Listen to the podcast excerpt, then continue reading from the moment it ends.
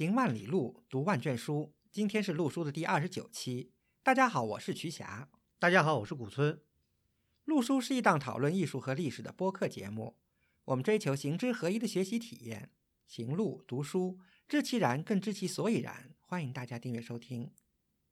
陆书节目也会在喜马拉雅、网易云音乐、荔枝 FM 等收听平台上同步。我们诚邀您参加陆书的会员计划。您的加入能让我们行得更远，读得更多。有关会员计划的详情，请访问陆书八八点 com 斜杠 member。在我们这期节目播出之前呢，我看这个我们有很多热心的听友呢一直在讨论，哎呀，这一期节目应该说些什么呢？呃，恭喜很多听友，你们答对了。我们这期节目呢，还是又回到了山西。我们这次呢讲的是一座非常伟大的一座建筑，在山西，那就是什么呢？就是我们八座辽代建筑之一的应县木塔。为什么呃我们讲这应县木塔？其实这个应县木塔呢，我们早就要讲，因为它实在是非常伟大。呃，它伟大之处在于它是世界上独一无二的一座纯木结构的建筑，而且能够造到。有六十七米高，这是在世界上是一个世界奇观，嗯，所以这是值得大讲特讲的一方面。对，所以刚才古村老师提到了山西，我还是觉得有点突兀，因为我虽然对应县木塔在应县，在山西，但是因为它实在是太了不起了，经常并没有把它和山西很呃很紧密的联系在一起。我觉得它应县对应县是山西的，但应县是中国的应县，应县木塔也更是全世界的。嗯，因为还有聊这个呢，我知道这个曲夏，你正好今年暑假有机会和那个能登登临木塔，而且是这个从上到下吧，从下到上都能够。呃，饱览了一遍，所以我也请非常好奇啊，跟你一起来分享一下这个你登塔的这个经历。对，那这个登塔经历我们可以慢慢说嘛，我们可以先把这个应县木塔的一些具体情况先跟大家这个介绍一下。对，刚才讲到，就应县木塔的确是一个世界奇观，因为呃，大家知道这个。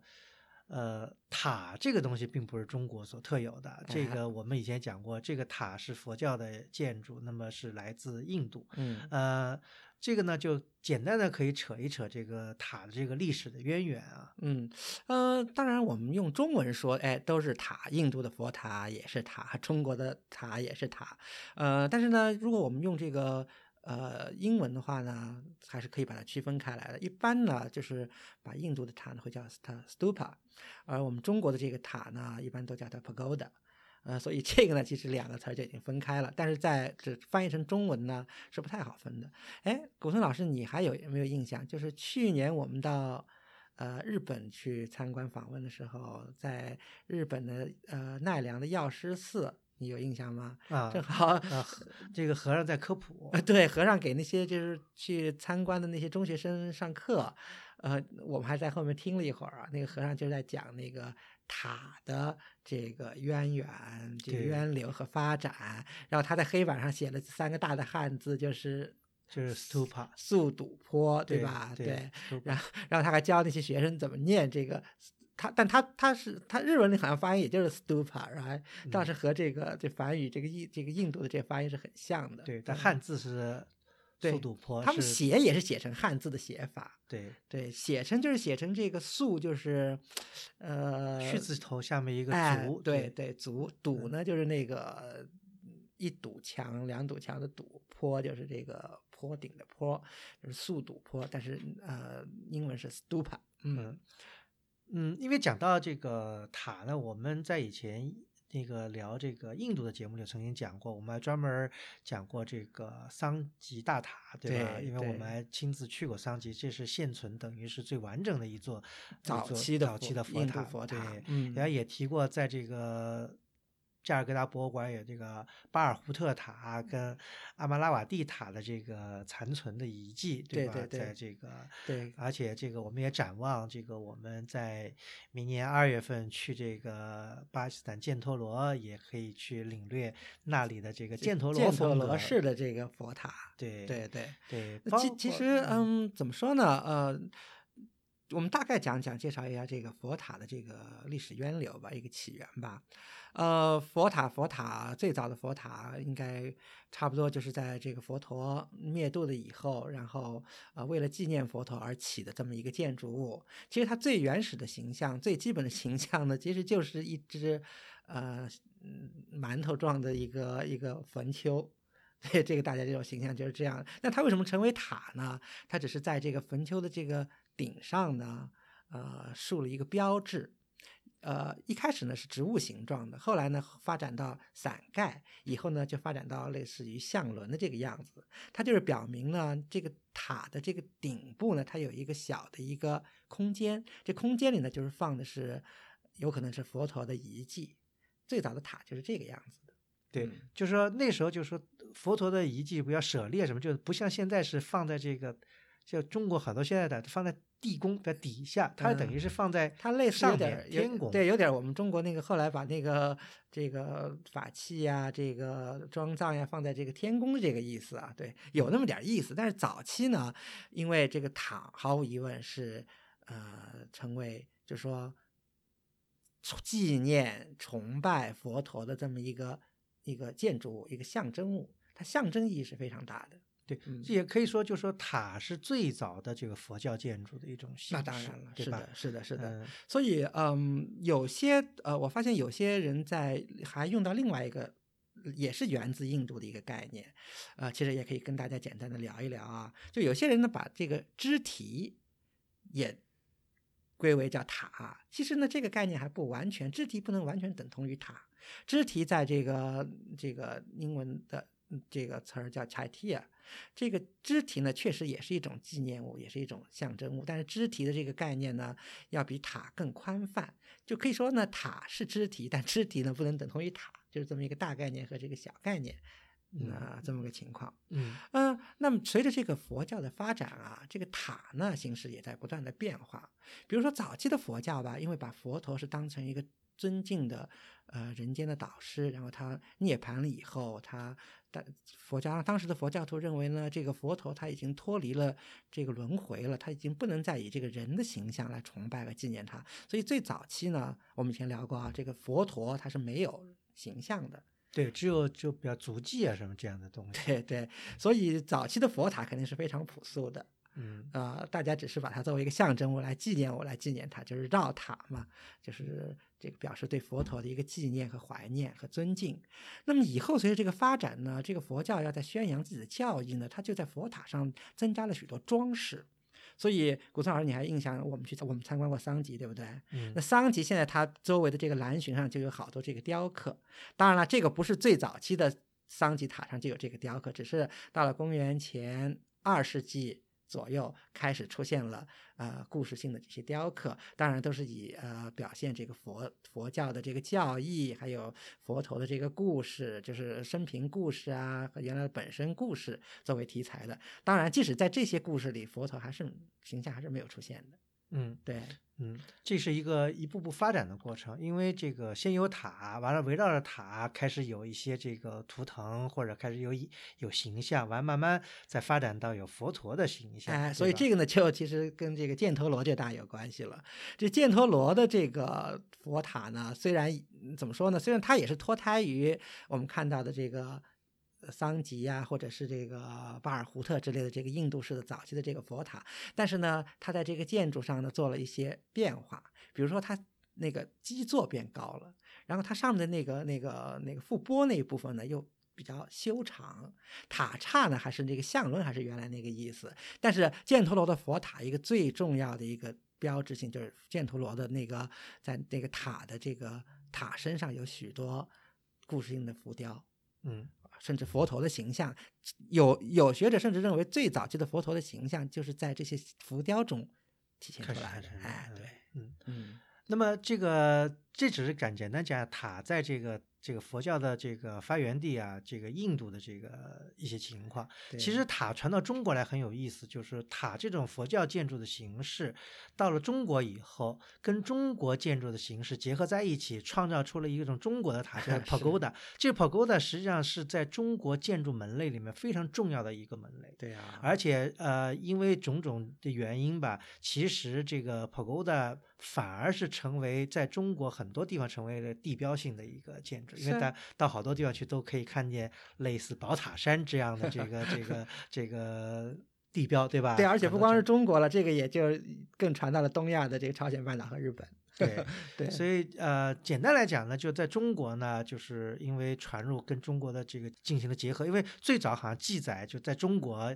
它就跟中国的那时候的重楼，就中国的楼阁进行结合，在历史书上就有记载，叫下起重楼，上起金盘这样的一种记载。那么呃，随着发展呢，这在中国衍生出了，就说如果以这个建筑材料来分呢，可以大概有，比方说有有这个木塔，就是我们要讲的应县木塔是木结构，因为木结构是中国的这个传统的一种呃特色的建筑材料，也用的比较广泛。嗯还有呢，比方砖砖石、砖石塔，对这种。如果从这个建筑的形式来讲呢，有这个传统的中国的楼阁式塔，那也有呢有一些这个密檐式，那么还有呢就是有单层塔，有多层塔，对吧？有方塔，有这个十六八角形，说还有这个更更多的边形的这个，比方像这个有圆形塔呀，对吧？对，或者就嗯像那个松岳寺塔是好像是十几边形吧，有人说十六边嘛，但是基本上就看起来就像一个是平面是个圆形的，类似圆了。嗯对嗯当然，这个要要扯塔的话，可以扯很远，因为还有还扯到我们只是给大家提供一个背景嘛，对，吧因为可能我们还有专门有机会来专门聊塔，因为聊塔是一个非常系统的一个，而且喜欢塔的，因为塔的形象也比较这个醒目嘛，而且也是作为怎么说呢？啊，佛教传入中国，对吧？塔又是呃，可以说是佛教建筑里的最重要的一部分。因为早期的佛寺，呃，印度也好，犍陀罗地区也好，它都是围绕这个塔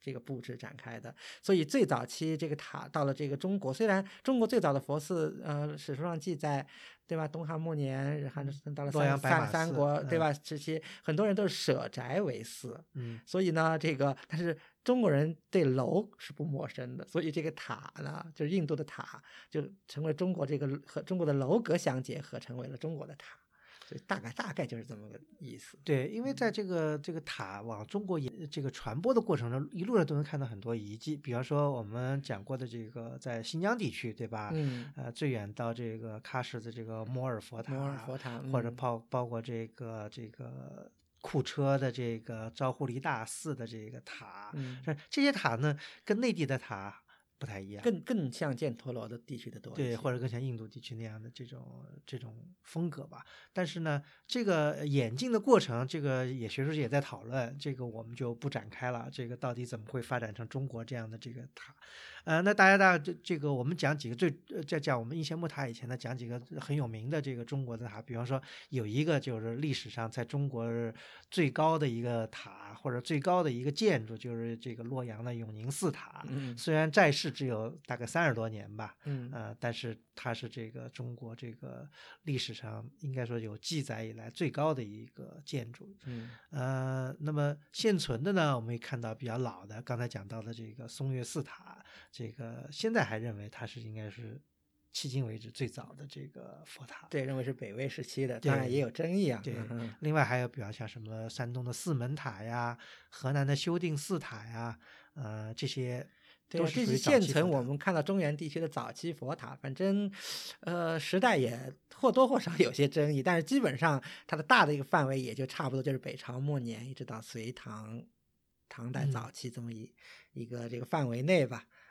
对对，但是呢，因为呃留存下来的并不一定是，就是怎么说呢，并不一定是当时的最最主要的，因为就跟讲这里永宁寺塔，永宁寺塔当时当然是最主要一塔，但是永永宁寺塔说在的，它焚毁了以后，现在这个考古基址已经被发掘出来，嗯但是。呃，如何复原？我觉得学术界还是没有达到一个莫衷共一是啊哎对，对对到底是多高，对吧？在什么样的形式，怎么几层，怎么装？这个大家都有它的结构是什么样的，对吧？对嗯，但有一点就是永宁寺塔并不是纯粹的呃木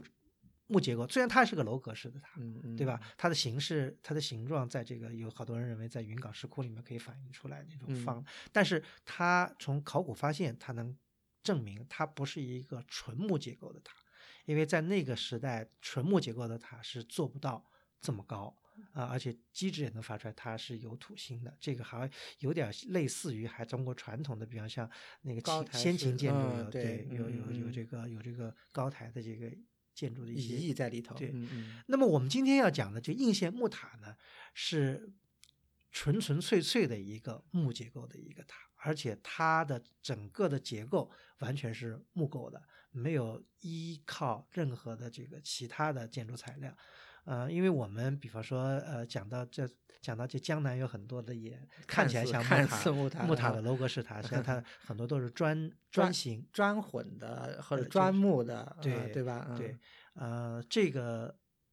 应县木塔是纯木的，呃，就因为它是纯木的，而且呢，它的建造年代又是距今差不多快一千年，所以呢是非常宝贵。非常了不起，非常嗯了不起，而且嗯能够保存到现在，因为它并不是一个呃，这个非常就是好像呃山山野郊区的一个一个一个不知名的一个建筑，它当时就是一个皇家的一个出资所新建的一个重要的一个寺院，对呀，嗯，对的所以它的这个规模也好，它的这个什么也好，都是当时就是在当时就是一流的。那是肯定的，因为这么复杂的结构，这么大一个建筑，怎么可能是普普通通的人能有这个实力这个建起来的呢？应该肯定是和当时辽代的这个皇家有这个密切的关系。所以呃，学界呃对应县木塔的历史去做研究的时候，也是往这个方向走的。嗯嗯，现在一般呢是有这个两种观点吧，对吧？我们都可以给大家介绍一下。呃，一种呢是认为这个就是现在基本上有一个观点，就是认为呢它是清宁二年，清宁二年就是大概就是公元一零五六年。嗯嗯，一零五六年呢，但是嗯，是一零五六年始建呢，还是一零五六年建成呢？现在一般的观点还是认为是一零五六年始建可能更为这个贴切一点。因为呢是这样，就是在呃一零五四年呢，这个宋史和辽史上都有这样一个记载，就是当时出现了一个一个天文现象，就是有有恒星爆炸这么一个情况。然后呢，当年呢还出了一个事儿，就是这个辽兴宗死掉了。嗯辽兴宗死掉，所以当时就认为天人感应嘛，就和这个这个星象的这个这个奇观，这个这个情现象是有密切的关系。所以呢，有有有有学者认为呢，这个因为有人考证出说是辽兴宗是在呃应县长大的小时候，所以他儿子这个道宗呢，辽道宗为了纪念他父亲呢，就在应县这么个地方为呃他的父亲建造了这么一座佛塔。但这只是一家之说了。还有一种说法呢，可能更呃为大家接受一点，就是认为，嗯，因为他们查了一下这个辽代皇室里，就当时谁和应县最有关系呢？认为是辽兴宗的皇后，一个萧萧皇后，她就是应州人。所以认为这个萧皇后呢，是萧皇后的父亲叫萧孝默，这个在辽史都能查到名字的，是建的。反正就无外乎这两种说法吧。但是不管是道宗亲自为亲自下令为他父亲纪念他父亲建的，或者是这个呃萧皇后的父亲，或者是为了做功德怎么建的，反正这是和这个辽代的这个皇家有着密切的关系，因为这个辽代。呃皇帝是野律氏，对吧？后族一般都是萧氏，对？这两个是最有权势的这个这个家族。嗯嗯，所以说从这一点呢，就是印证了就是应县木塔的这个建造背景呢，它是有这个当时辽代的这个皇家的这个背景在里面。嗯，嗯而且还有还有一点呢，就是它的建筑年代其实也是可圈可点，因为呃，它是一零五六年左右，对吧？大家知道，呃，当时正好是新宗，然后后面是道宗，而这个时期呢，正好应该是辽代的国力还是比较强盛的时候，不能说强盛，就是至少是国家比较安定富足的时候，因为呃呃。辽代和北宋打仗，原来一开始一直打仗，对吧？澶渊之门，那是辽圣宗的时候的事情。后来呢，这个这个新宗这个人呢，虽然、胸无大略，但是他仗着这个家底子比较厚呢，他也去这个骚扰一下北宋，也去骚扰一下西夏。虽然没什么战果呢，但是还都有些小的收获。所以当时呢，这个呃，西夏也向辽称臣，而北宋呢也放低了姿态向辽增加纳贡，所以当时这个辽代的这个国力还是比较强盛的，所以这个其实也反映在了木塔的建造上。而且还有一点呢，一呃，我记得我去。参观应县木塔的时候，他有个介绍，就是说应县木塔那时候的这个取材啊，就取自于周围的这个山上。就从另外一个角度讲呢，就是那时候应县并不像现在啊，现在这个大家如果去过，尤其是早些年去应县是属于这个雁北地区比较这个贫瘠的一个地区。嗯，呃，我我印象很深，我第一次去应县的时候，大概也是在。二零零零年左右吧，那时候登临木塔，举目四望，整个这个应县的县城里面基本上都是这个平房，都是土坯平房，就是应县那时候是属于比较。嗯，应该说比较贫瘠吧。但是我觉得在辽在宋辽对峙的时候，应该可能还不是这么对。就说就说历史地理啊，就回到就那个年代的话，可能并不像现在这样。因为现在的确你去了那个地方会感觉很突兀，怎么这么一个周围都不太有这个绿色或者你树木生长的地方，突然突兀的会有这么大一个木构建筑，而且是据说是把这个周围山上的很多。山上的树砍下来，因为这不可能说是从很远的地方把这个，不像这个北京建故宫，说是呃木头都是从这个四川什么云南砍过来的，呃，这个不太现实。那就也说明就是说，在辽代的这个应州，呃，是一个很重要的一个城市。嗯，呃，另外也能反映出来，就是说，呃，辽代应州城的这个位置啊。这个成员的这个位置要比现要比这个明清时期应县的这个位置要要大得多。嗯呃，现在大家知道，如果看的话，就是说现在的这个释迦塔或或者叫佛宫寺的位置是在这个老的这个应县县城的这个西北角。嗯，就已经离那个北城墙很近了，和西门也很近。和西门，嗯，对。其实呢，按照老的这个应州，就辽代应州城的这个城市来说，它好像就是在城的中间。嗯，对，就不是说是。偏的，就这这就说一下这个这个时事沧桑啊，就是应州跟现在的应县，或者是完全是不是一个概念。那时候你想皇后都是这个地方人，那说明这个地方还是应该是蛮有点实力的。因为而且它也靠近北宋的边境，其实也不是很远嘛。因为当时靠着这个雁门关嘛，对吧？所以，但是我觉得它有一个背景，其实我们还是应该强调一下，就是它的能建起来，也和当时宋辽之间的关系缓和。其实宋辽以后关系还是挺好。嗯，就澶渊之盟以后，基本上就是后来和后来还有一阵子，新宗去打过一次北宋，后来又得了一些好处嘛，以后就再一百多年就没怎么打过仗了。嗯，对，所以也有这个背景，我估计可能和这个北宋的贸易啊，或者怎么样的，反正应州在当时还是一个非常重要的一个一个城市。嗯，呃，很神奇，就是我们也知道这个现存的八座辽构，对吧？呃，这个大部分。或者说主要的几个，这个都在这个山西，山西北边就是应呃就是雁北，对吧？大同，大同有大同有两座，对吧？完了那个。应县木塔算一个，这个从尺度来讲啊，这个虽然有八座，它只是八分之一，但是但是应县木塔的这这个八分之一的这个呃这个权重是很大，那当然对吧？一座抵十座，我觉得它的这个，因为它是无与伦比的一种特殊结构，其他七座呃也包括观音寺吧，它都主要还是一个一二层的一个建筑，呃这个不像它这个一高高有六十几米，对吧？这个上下连连名带暗有九。九层之多，这个的确是一个非常伟大、非常宏伟的一个木构建筑。这个呃，只要到了现场的人都会为它叹为观止。是是是，呃，这里面呢就讲到，这应县木塔它能够保存下来，也是一个很神奇的一个事情。因为这么大个塔，历代肯定都是比较重视的。嗯，呃，至少我们现在看史料吧，就是嗯，在在金代还大修过。而且修的还是比较这个比较好的，而且呃，据说就是当时，因为我们现在看到的是什么呢？我们现在看到的这个塔呀，只是当时呃，应县木塔建的时候，它不叫我们今天叫佛宫寺释迦塔，对吧？当年它不叫佛宫寺，当年它叫宝宫寺，宝贝的宝宝宫寺。所以今天现存的只是当年的宝宫寺的最核心的所所谓塔院部分。而且这个塔院呢，据这个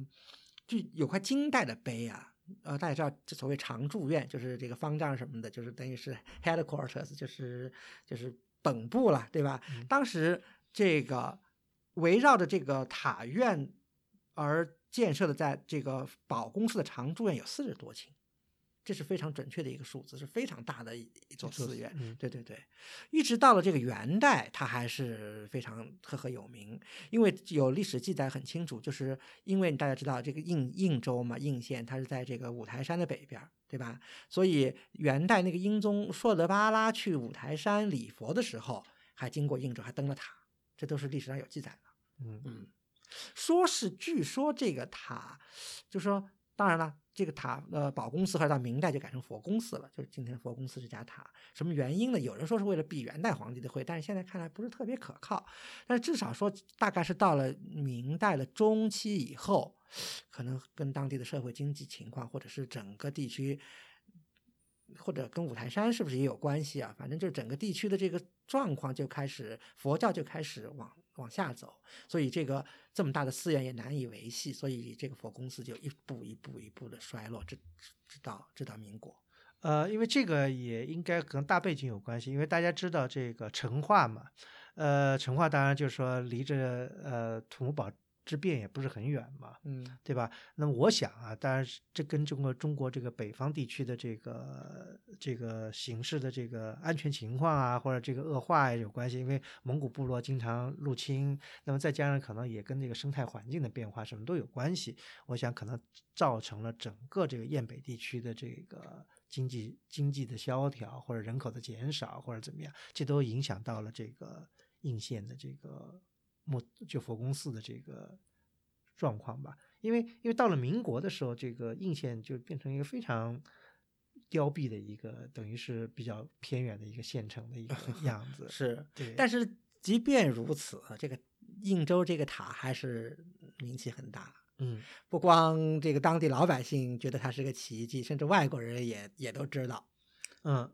因为讲到这个应县的这个木塔，大家自然先会想到梁思成和营造学社去，在一九三三年去，就是他们第一次去这个山西调查的调查的时候，就做了很详尽的这个研究，对吧？测绘，呃，测嗯绘对吧？？这里面还有很多传奇故事，比方说讲林徽因没有去，林徽因有在那个把他们去的这个故事发表在《大公报》上，写写了个副刊，写的声情并茂的，呃就是用梁梁先生给他的这个通信，然后他就写成这个很优美的文字啊，就呃发表在这，个说梁。说梁先生等一张照片，以为是等了电影明星的照片，其实打开一看是这个没有没有，你这个古村老师这个夸张了。其实这样的，我嗯我因为这个我嗯以前看的话印象挺深的。呃，林先生呢写的很幽默，他说：“哎他说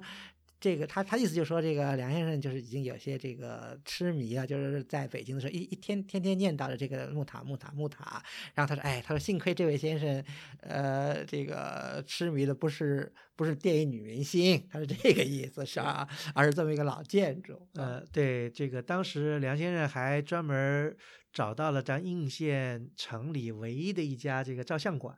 嗯叫这个宝华斋照相馆，拍了照片。因为梁先生去以前，怕这个，因为当时军阀混战什么的，怕这个塔会受到破坏，所以其实我觉得我们这里还要讲一个背景，就是梁先生他们是怎么会知道应县木塔，而且怎么就是魂牵就是魂牵梦萦的，一一直一一定要去做一个仔细的一个调查啊。嗯，因为就像我说的，我前面说的，第一个，虽然应州这个地方已经非常偏僻了，对吧？应县，呃，但是木塔毕竟是一个奇迹，建筑奇观，这是毫无毋毋庸置疑的。所以其实很早，嗯，民间就有这种说法，好像在梁先生的文章里也用到了，就是呃，正定的菩萨赵州桥，对吧？然后沧州的狮子，应州的塔。对吧？这是一个一一句名谚，这是梁先生在他的这个文章里也写了，这当然是一种名谚了，但是也说明一种另一个角度，说明应应州塔有名啊。第二个就是早期西方研究中国建筑的一些学者，他们就已经亲临应州，而且已经拍下了应县木塔的形象。所以这个，比如说我们随便举几个名字，比如说博士曼。就是那个德国的这个建筑家，他是很早就拍下了应县木塔的塔，把这个应县木塔的照片发表在他的这个这个这个大作里《中国中国建筑史》里。那比如说日本人伊东忠太什么，他们都在他们的著作里都出版过应县木塔的这个照片。所以我相信梁先生知道木塔，知道应县木塔大概是个什么情况，也是从这些外国西方人的这些照片里得到了得到了大概的一个概念吧。所以后来就是根据林徽因先生在那个文章里记录，就是梁先生为什么后来还特别想去这个。想知道这应县木塔的近况呢？因为有一点，就是因为外国人那些照片都是十几年前甚至二十几年前拍的了，梁先生那个时候已经是一九三三三年了，对不对？所以他就怕这个塔或者天灾或者人祸的塌了或者毁了，他们不就是白去一趟吗？因为那时候交通实在是很不方便啊。嗯，所以他就他当时林林先生写的很很幽默，所以他梁先生灵机一动，说是就这个写了一封信，这信封上呢就致说是叫致应县最高等级照相馆，就是在然后请这个说如果有这个照相馆的话，就请这照相馆的人帮他们拍一张当这个应县木塔的照片寄回北平。所以大概就是这么个情况。对，因为前呃大概就不久前吧，前两年这个照相馆的这个后人也曾经写了这个回忆他这个高祖父。呃，高祖父那已经好五代以前。对，高祖父是当时经营着照相馆的一这个一些情况吧，跟这个梁先生当时的这个是可以应对应起来看的，还还还是挺有意思的一个事实。如果有兴趣的人可以到这个网上去百度一下这个。所以我觉得这也真巧，因为嗯，这个高祖父这个他们也姓高，其实也挺逗的。呃，他们呢倒也真是这个开照相馆的人也是见过世面的。他原来在北京啊，在北。在北京，他是呃修钟表的，据说还给清宫里修过钟，还得到过什么这个太后的赏赐什么的。这当然是他们自自己家里的一种说法了。而且这个这个姓高的这位先生呢，他为什么会到他自己好像是太谷那边祁县那儿的人？他自己怎么会去了应应县呢？是 当时二六年这个军阀混战，他当时随军是给那些军官修表的，然后怎么他就在应县落了户，然后一边修着钟表呢，他自己还买了一个德国的大画幅的这个相机嘛，然后就顺便开一个这个照相馆，所以幸亏有他这么一查，本来梁先生还得得不到那张照片。嗯，这个所以有了这个梁先生的考察呢，才是第一次。等于科学的、详尽的这个等于测绘了，这当时的这个应县木塔的一些状况，因为还是很重要。为什么呢？因为梁先生去了以后，第二年当地就是正当地的人士呢，就把应县木塔进行了一次维修。嗯嗯，这个维修呢，嗯，应该说从某种意义上来说，给这个木塔呢也带来了一些呃安全的隐患。这个咱们后面可以再再讲这个事情为什么。呃，反正这个应县木塔，而且甚至于有有也有传说，就是说在这个四十年代的这个战争，四十年代的战争中也受到了一些这个破坏。但是呢，都很神奇的，就是说这个应县木塔居然就是说，呃，炮弹射到了以后也没有爆炸或者怎么样，就说没有。对我们今天到应县木塔是当然看不到这些。战呃，这个枪枪炮的痕迹了。但梁先生他们去的时候都写的很清楚，当时就是给炮打的很厉害，对，然后把那个那个那个木构都给打掉一个角什么的，都有这种情况。因为二六年军阀混战的时候，甚至到以后四十年代这个这个这个战争，因为应县这个这个塔都遭到炮弹的这个袭击，嗯嗯。这句这也挺有意思，无独有偶，就跟这个辽宁那个 易县的奉国寺一样，说是也是对打到打到这个佛佛祖的这个 怀里。对，当然我觉得，嗯，其实最大的一个破坏，呃，当然不是对建筑啊，对这个我们讲的塔是一个综合体，是在这个一九六十年代，对吧？一九六十年代文革的时候，这个当地的人士对这个应县木塔里面的这个所有的佛像。对吧？进行了进行了大规模的这个破坏，呃，这是非常遗憾的一件事情，嗯。结果后来好像是到了这个节后余生的一些东西，在一九七四年，嗯嗯，呃，因为一些专家，因为大家大家认识到还要进行修缮嘛，因为七十年代就是尤其是七二七三年啊，我们国家很多事情都步入了正轨，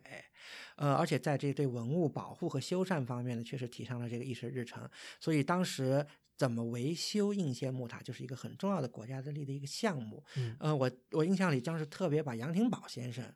还有营造学社的，比如像陈明达先生啦，那个几位先生都请到这个应县去开这个方案讨论的。呃，另一波呢，就是一帮一方面是建筑的维修，还有一方面呢，就是对呃文革初期里头遭到破坏的那个佛像的一个清理和调查工作。嗯所以很巧啊，就是大家在调查的时候，我记得是好像是那个呃嗯考古那个文物局的那个齐英涛、齐公他们这个主持的，就是在嗯一开始他们是在第四层的那个世家的那个巷里头。因为大家知道这个破四旧嘛，一方面破四旧，一方面也有人趁火打劫嘛，就是因为大家知道古代的这个佛像，这个腔部一般都有这个装藏，装藏，所以很多人就去动了这个脑子。所以呃，齐公呃齐英涛先生他们在整理这个被破坏的这个佛，就是这个佛内部的这个呃腹部的时候呢，发现呢，就是这尊佛像里头有一根木木星木杆儿，然后里头摸来硬 摸呢摸出东西来了，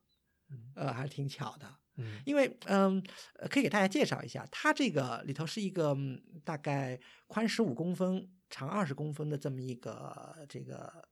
一根这个木芯吧，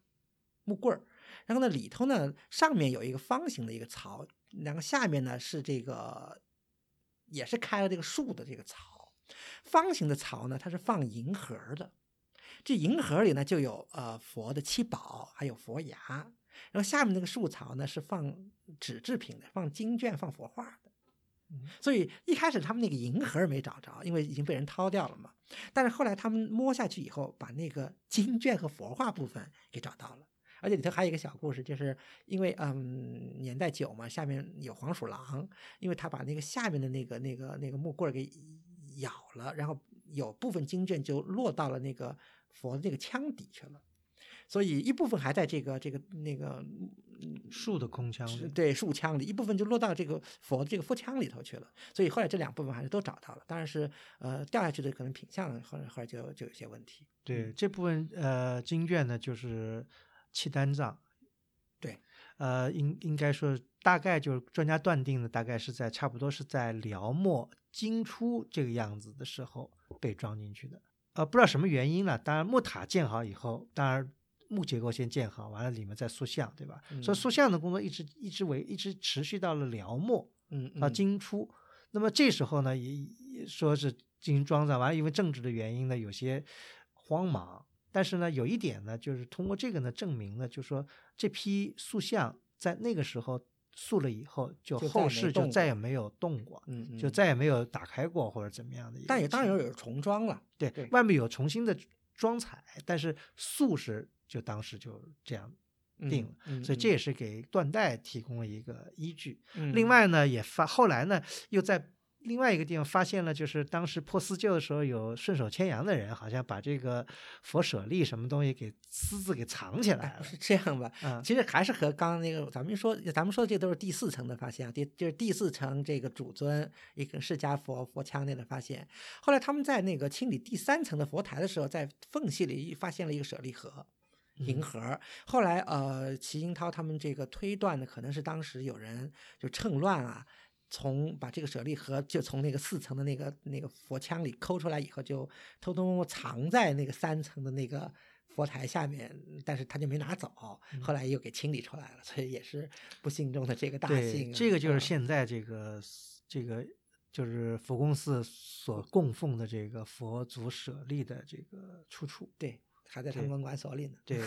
嗯啊，另外后来又在二层好像也发现了一些残存的一些，对，也有啊，但是因为二层就是被破坏了，就没有像四层的这个出来的保存的那么完整。对，嗯但是很遗憾，就是说，因为当时呃破四旧的时候，据他们说，当然这都是大家人云亦云。据他们说，有从比方说一层的大佛里也掏出了有卷，有各种各样的东西，但是但这个就已经不知所踪了。对，就是也没有一个具体的一个账，就因为在那种特殊的环境下，大家也是道听途说。但是，但有一点可以确定的，就是说当时保存了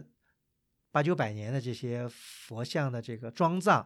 这毁于一旦，这是非常令人惋嗯，惜的。因为按照这个重要性来说，肯定是下面那个十一米高的这个大佛里装的肯定是最最珍贵，而且是最重要的。但是因为今天我们去看，还是觉得很惋惜啊，就是你到了你到了那个那个下边儿就就看那胸口是新新装上去的，对吧？就对能看出来个大洞，对对对，哎这个真是一个非常非常让人觉得遗憾的事情。嗯啊、那么这个呢，就简单的回顾了一下，就是释迦塔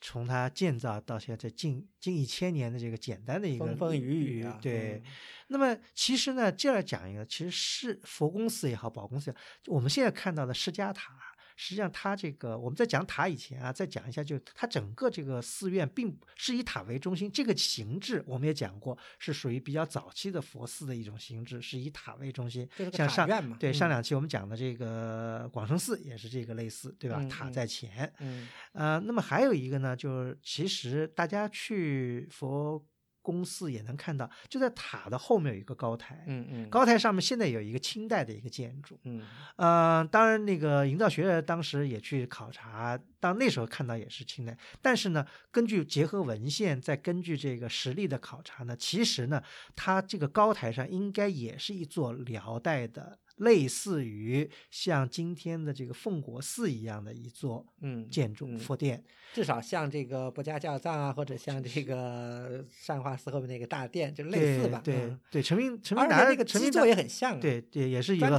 三三米高左右的一个砖台，很像。而且这个这是辽代建筑一个很大的一个特点，嗯，对吧？另外呢，就是说陈明达先生考证以后，觉得应该也是个九间的单檐五殿的一个建筑。嗯啊，因为在同治年间的碑记载，那个建筑那时候还在，啊，所以也很遗憾，就是这个建筑已经到了同治，因为同治年间嘛，应该是在大概一八八几年吧，嗯嗯，一八六几、一八七几年、一八八几年这样的那，嗯嗯。但是就是没有没有遗存到这个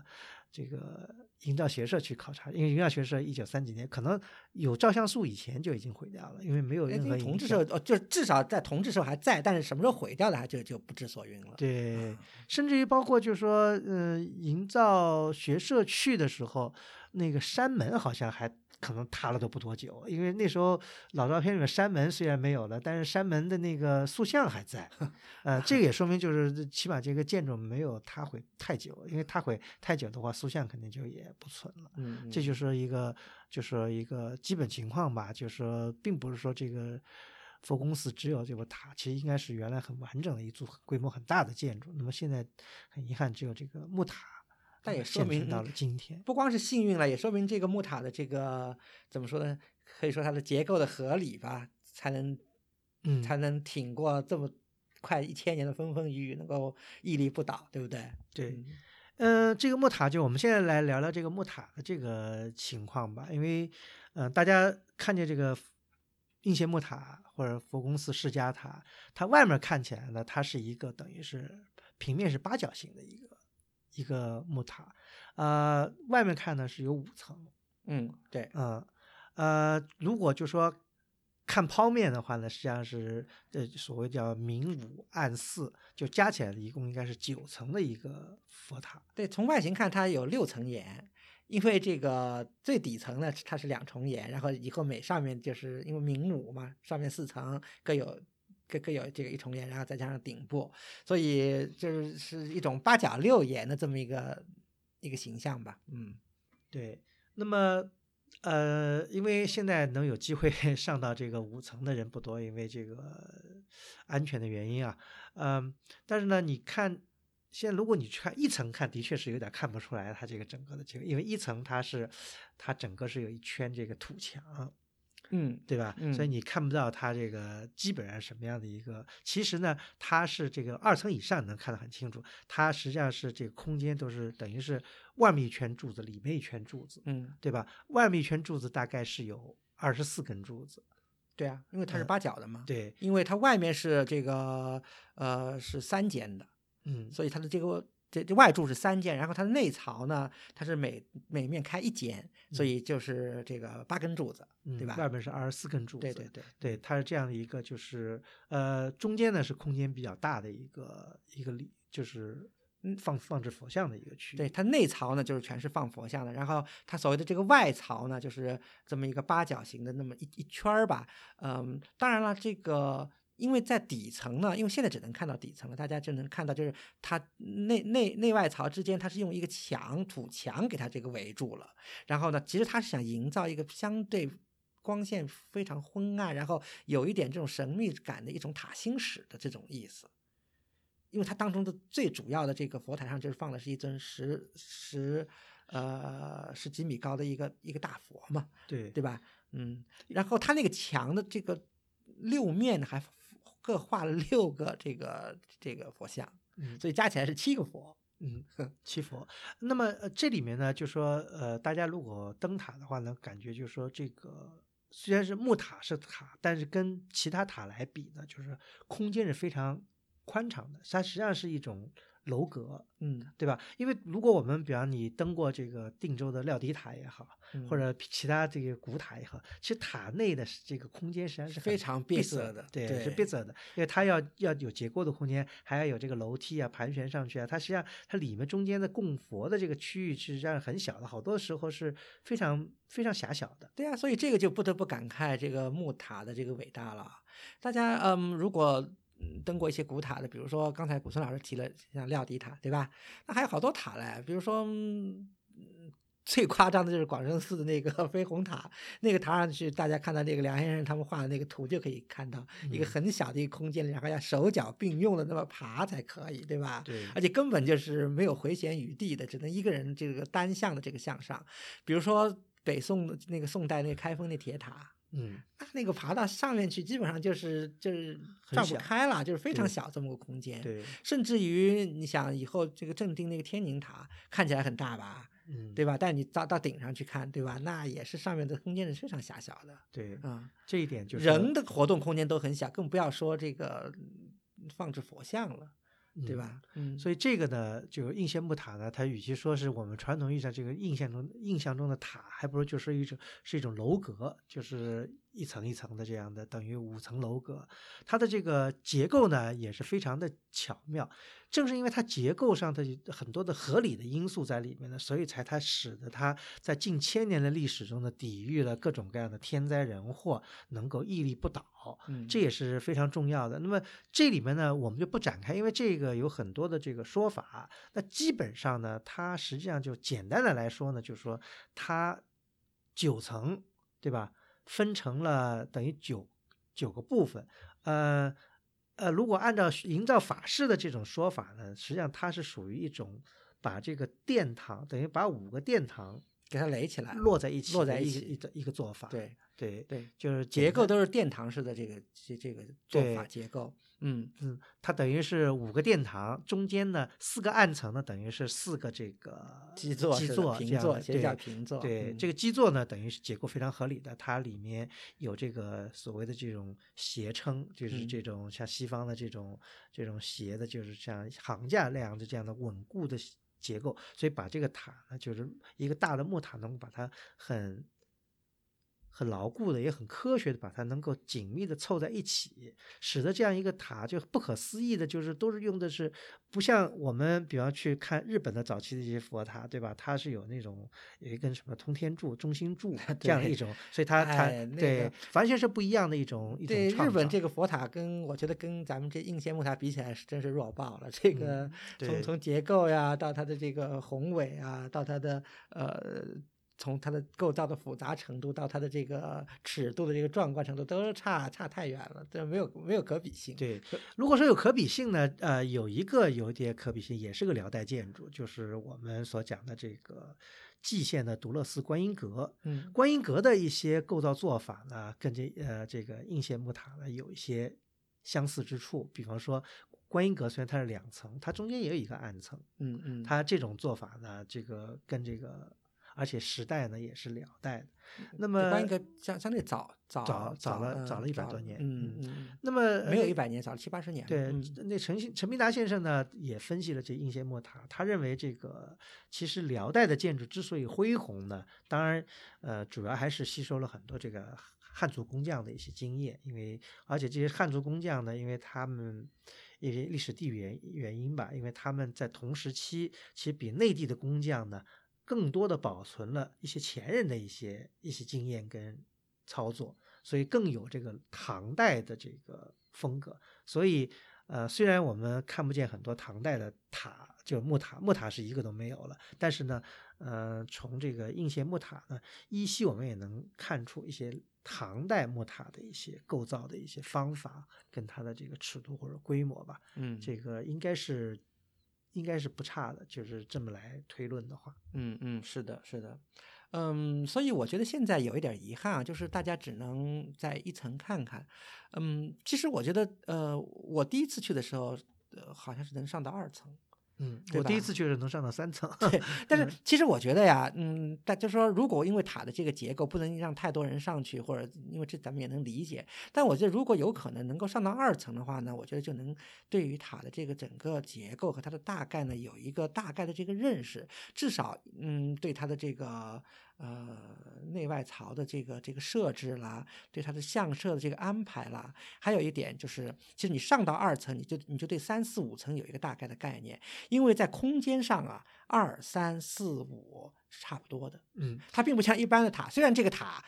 也有收分，就是我们现在看到这个塔的外形，其实和辽代它刚才刚刚初建好的时候，其实是有变化的。因为据陈飞南先生研究，但当然就是因为可能这个和船飞的一些这腐朽和这个维修以后，它慢慢聚短聚短以后，这有一点这个这个这个变化。那当然只是体体现在这个檐上，它里头这个空间二三四五的，它这个高度是基本上是一样的。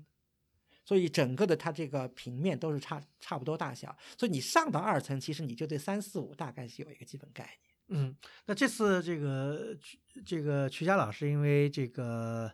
这个考察嘛，这个有幸等于上到了五层。那你嗯简单给我们一层层是大概讲一下那个具具体情况。呃，先谈对建筑的一个直观的这个这观感吧。嗯我是当时先就是一口气先走到这个五层的，嗯，嗯，从。从完了再从再往五层再再往下再往下。走，然后塑像也是这么这么看过来的，所以走到五层，觉得哎呀，觉得真是嗯太伟大了，还套用一句这个梁先生说过的话，就是五体投地呀、嗯 啊，对，这么真的叫这个世界建筑奇观，就是在这么高的一个纯木构的建筑上，然后在这第五，在其实第九层了，有居然有这么宏阔的一个空间，非常的这个这个空间非常的宏阔，因为它这个内外槽布置的非常合理，非常巧妙。它这个外槽当然是就是。外面它当然是有开门开窗，对吧？它里头它是没有墙的，不像底层底底层它做了土墙，它在这个二三四五层它都是不做墙，只是有这个门的一个稍微隔挡一下，就是把这个空间稍微给你隔开，然后里头这个佛坛上，因为内槽主要是放供供奉佛像嘛，然后外面是大家人走的地方，就是可以绕着这个佛坛进行这个礼佛。嗯嗯，空间非常空间感非常非常好，非常非常的宏阔。嗯，嗯，那么它这个一个是空间，还有一个就是说，就是你你想象不到，就是说这么这么大、这么构造复杂的一个建筑物，你在这个平面上看，居然是那么简单嗯，其实这才是这个大师的这个啊！真的，这个就跟能想到这一点，就是马就上就是跟西方西方建筑师有一句名言叫 “less is more”，少就是多。嗯呃，简单之处才能见到这个真的这个功夫。那么这个，因为很多人没有机会啊，就一层层领略这个每一层的这个设置啊，这个其实这个除了这个应县木塔的这个空间结构木结构有很多的这个寓意啊，很有意思以外，它的这个每一层的佛像的设置和它的整个的用意，有些人也认为也非常有一些深意。那当然，那当然，嗯因为像应县木塔这样的，从像设就是设置佛像的这个角度来说，也太珍贵了。因为基本上在中国，嗯，很少还有这样辽代的这个例子。当然了，我们知道这个波家教藏是一例，对吧？嗯还基本上保存了完整的这个殿大大殿内的辽代辽代塑像。嗯，其他一个就是有这么早的，那当然，嗯，就是应县木塔，而且它每层，就像刚才前前面古村老师已经说了，虽然后面有重装重绘，但是它基本上里头的这个塑就是这么一次完成以后没有再改过，而且它整个的这个佛坛，包括坛上的这个佛像的组合，应该还基本上是辽代的这个原物。嗯所以基本上让我们看到了，呃，至少是辽金。呃，如果这个因为塔会建设很长时间，对吧？从一零五六年以后，呃，至少这个佛像的设置体现了这个辽末金初的这么一个怎么的特点吧？嗯嗯，嗯，而且那有人认为好像这个。整个的这个木塔内的佛像设置有这个立体坛城的这种说法，嗯，这个是有道理的，因为呃，讲到坛坛城嘛，就是曼陀罗，对吧？这个当然就是和这个呃佛教的密宗有关系，对吧？呃，这个其实也是可想而知，因为唐密在从这个呃盛唐以后是大盛啊，从这个开元三大师以后，那可惜就是唐武宗灭法以后，唐密就。在中原地区，这个一蹶不振，而唐密有一支余脉能够在这个辽地幸存，是和北方四镇没有经过这个灭法是有关系的。所以，呃，讲有学者讲到它是和这个曼陀罗有关系，有人说它是一个叫立体的曼陀罗，就是把这个呃密密教里的所谓的这个呃大日如来的这么一个坛城啊，把它从平面。变成了立体化，分成五层，把它这个排列出来。但是呢，我觉得，呃，当然是有道理，因为毫无疑问，今天在我们第五层顶层，就是主尊就是大日如来，因为这个做着智全印的这个大日如来，然后边上是八大菩萨，大日如来和八大菩萨，毫无疑问，它是带有密教色彩的这个这个佛像，这是肯定没有问题的。但是，嗯。遗憾的是什么呢？这只是一个 idea，具体因为唐武宗灭法、唐末灭法的原因，就是对唐密的仪轨、对它的相设的具体的设置，我们现在其实是不是特别清楚，只能知道一个大概的一个一个就是一个大概的 idea，但是具体的就是不太不太不太清楚了。嗯嗯，但是这个就是那应县木塔它这个。相设就是说，你刚才讲到的五层，第五层是大日如来，完了八大菩萨，对吧？整个就是看着挺挺雄伟的，就是大家都等于九九个嘛，九个像九宫格一样的这样一个设置，完了对，就是主尊在当中嘛，然后前前面前面三个菩萨，然后后面三个左右两个，左右两个，对是。完了第四层呢？呃，第四层基本上是应该应该说是呃华严三圣吧。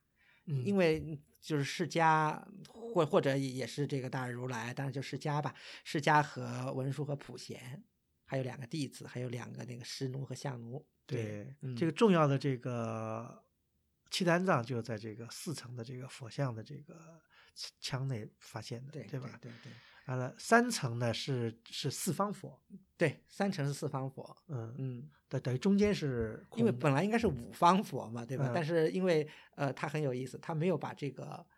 当中的这个主尊这个塑进去，它只是四个背靠背的这个四方佛向四个方向，嗯，就是虽然这个主尊是虚空的，但是在某种意义上它还是存在。嗯嗯，这是要立体的来看。